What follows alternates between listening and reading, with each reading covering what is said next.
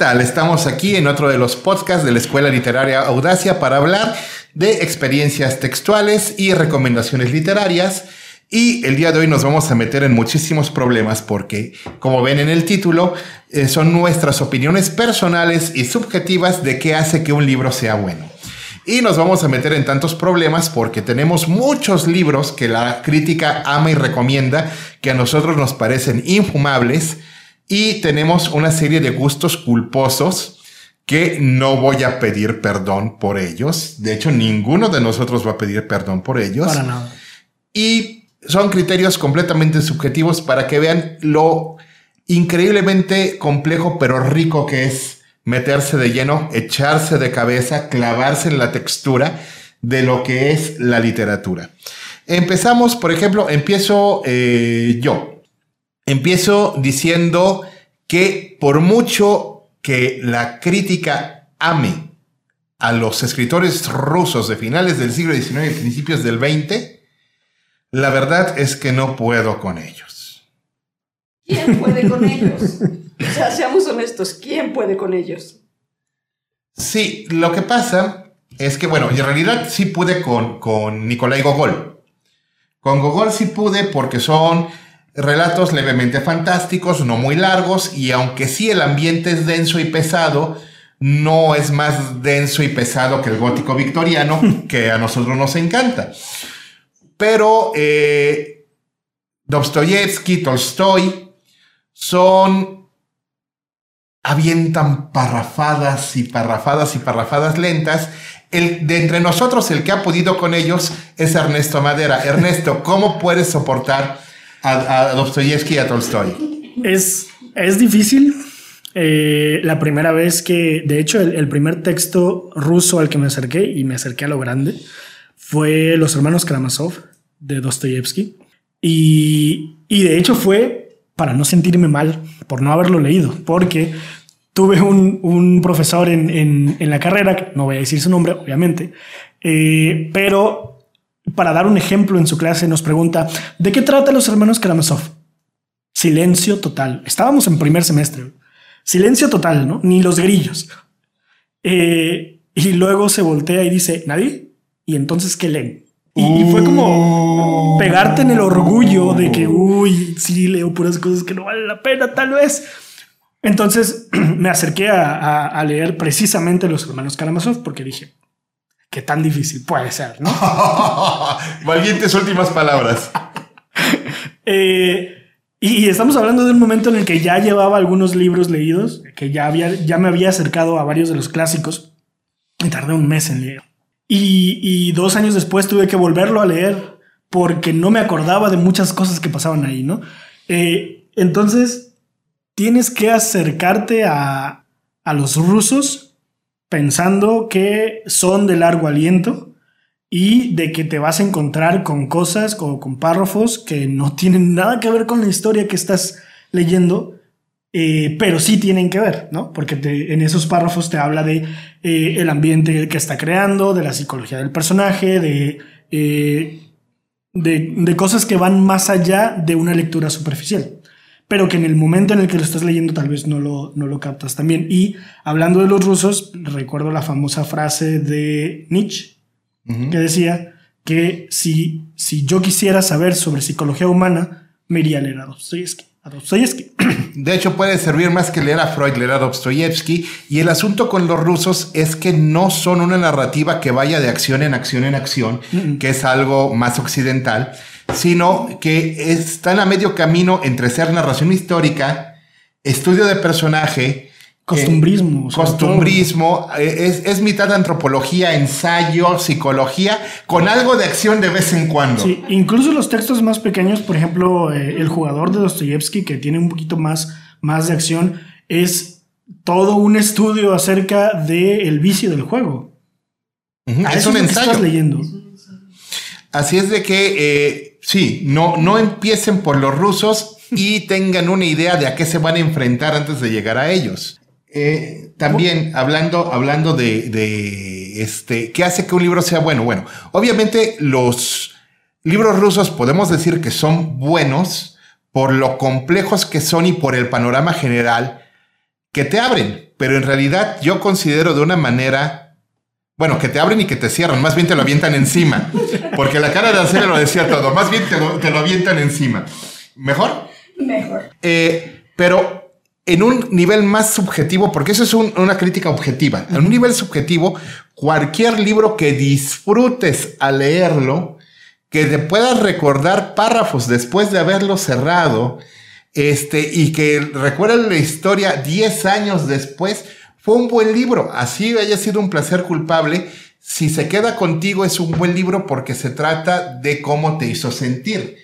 Ernesto. Y, y, eh, esa es la palabra clave, clave creo yo. Eh, el, el placer de la lectura no es una frase que se inventaron nomás por, por nomás. La, la lectura en, eh, desde una perspectiva primordial debe ser por placer. Eh, y si es por placer, entonces, si te gusta, no, no hay necesidad de avergon- avergonzarte de, de eso, ¿no? Podemos en este momento empezar a soltar un montón de obras que a lo mejor la crítica dice, no, eso no es un buen libro, pero si a ti te gusta, no tienes por qué sentirte culpable por, por haberlo leído o por haberlo disfrutado, ¿no? O por decir que te gusta. o por decir que te gusta, ¿no? Eh, ahí a, a mucha, a nuestra generación, mi generación, perdón, eh, a, a mi, gene- mi generación El crecimos, jovencito del grupo. perdón, Eh, eh, no es ningún secreto que yo crecí leyendo Harry Potter Y no está mal. y ese era, era mi, mi libro favorito, eran mis libros favoritos. Mientras iba, iba creciendo, tomando en cuenta que el primer libro se publicó cuando yo tenía ocho años. Entonces, Perdonen, de verdad, no puedo aguantarme la risa en estos. eh, ahora, con más conocimiento, con más lecturas en mi espalda, puedo eh, hablar de una forma objetiva de los pros y los contras que tiene eh, Harry Potter, pero es un placer regresar a, a abrir el primer libro y empezar a leer la historia del niño huérfano que tiene magia y que no sabe que tiene magia, ¿no? Claro, es que bien, dijiste hace un momento, ¿no? Cuando te da un libro el placer suficiente haberlo leído, da lo mismo si es cuestionable o no el título, el autor o la temática. ¿Por qué? Porque simple y sencillamente te gusta y eso es suficiente para ser válido. Sí, yo quiero hablar de que, por ejemplo, Emilio Salgari se inventaba la mitad de las cosas que contaba en sus novelas porque era un marinero de agua dulce que no pasó de- de- del río de su pueblo, que nunca salió, nunca viajó más de 150 kilómetros alrededor de su casa y te estaba inventando de piratas en Borneo, de en el Caribe, te estaba hablando de aventuras en, en las praderas o en las planicies o, o- o, eh, de- del, del oeste americano. Es un narrador tramposo, efectista eh, y, y con recursos limitados. Y sin embargo, Sandokan sigue siendo un gran ejemplo para mí de cómo se construye un héroe literario. Es más, mi infancia, yo llegaba corriendo de la primaria a poner el canal local, el canal 6, que ya no existe y podemos nombrar porque ya no existe, a ver, no recuerdo quién la producía, una miniserie que repetían y repetían y repetían todas las tardes de una a dos, que eran de Sandokan. Y, y es, y es parte fundamental de mi infancia. Entonces, cuando aprendo a leer bien y me agarro las novelas de Sandokan, por favor, es parte de, de- de mi, de mi este, formación emocional. Y, y sí, ya como licenciado en letras, cuando ves objetivamente, te das cuenta de las muchas fallas que tiene Emilio Salgari.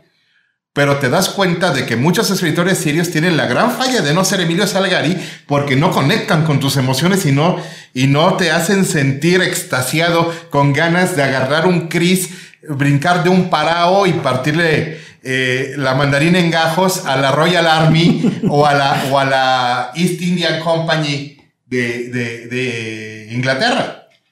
Eh, y, hablando de textos o de escritores que en su momento no pensamos, pero que después empiezas a, ver todos los problemas que tiene y aún así no te importan, eh, la figura, la figura del detective que es Sherlock Holmes, con todo y los problemas que tiene Sherlock Holmes, aún así lo lees y te da un placer enorme leer sus deducciones sacadas de la nada. De hecho, tiene un cuento en el que literal él está sentado escuchando una historia y resuelve el caso ahí en ese sillón sentado mientras está escuchando la historia.